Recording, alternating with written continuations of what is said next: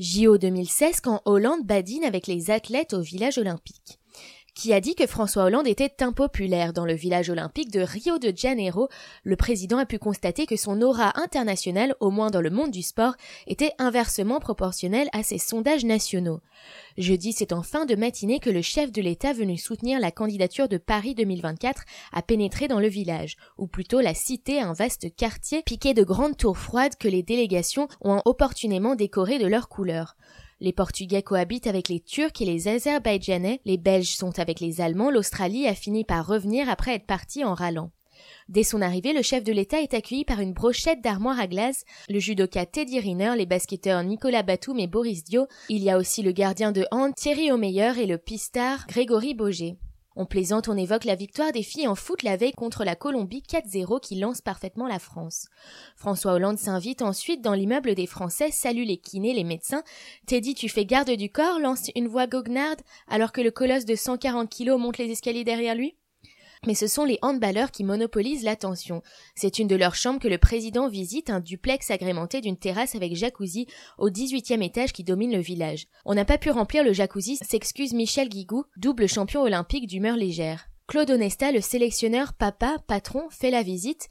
La compétition va être longue, dit le président, jusqu'au dernier jour des Jeux, on l'espère, répond Onesta en référence à la finale prévue le 21 août. Si on est libre le dernier jour, c'est pas bon. Comment orchestrer cette longue période de promiscuité? Il faut bien s'entendre pendant trois semaines, tant que ça sourit, ça va, revient le coach et son interlocuteur d'en rajouter en expert, gérer ceux qu'on aime, on y arrive, gérer les autres, c'est plus compliqué. Du coup, tout le monde veut sa part, les filles du hand débarquent et claquent une bise aux garçons. Vous les connaissez, s'amuse François Hollande? Plus tard, il les retrouvera à la cantine. Elles se désolent que le président ne reste pas jusqu'à samedi pour leur entrée en lice face aux Pays-Bas. Alors il promet, si vous avez une médaille d'or, vous viendrez à l'Élysée. En attendant, il pose assis à table avec le groupe avant de se livrer à un selfie plus intime avec Béatrice Edwidge. Pendant que son service de sécurité reste debout au pain sec et à l'eau, le président termine sans chichi son plateau. Arrivent les nageurs Florent Manodou, Fabien Gillot et quelques autres Français. La conversation reprend interminable. Le président a clairement tout à gagner à ce que ses athlètes fournissent son lot de médailles à une nation française fatiguée de compter ses victimes du terrorisme, mais son plaisir n'est pas fin. Tous les dix mètres, il doit faire un selfie, une algérienne, une éthiopienne, trois grandes chinoises à la limite de l'hystérie. Il s'y prête sans rechigner, voire en redemande. Je suis très content que vous soyez là, lui dit un Portugais.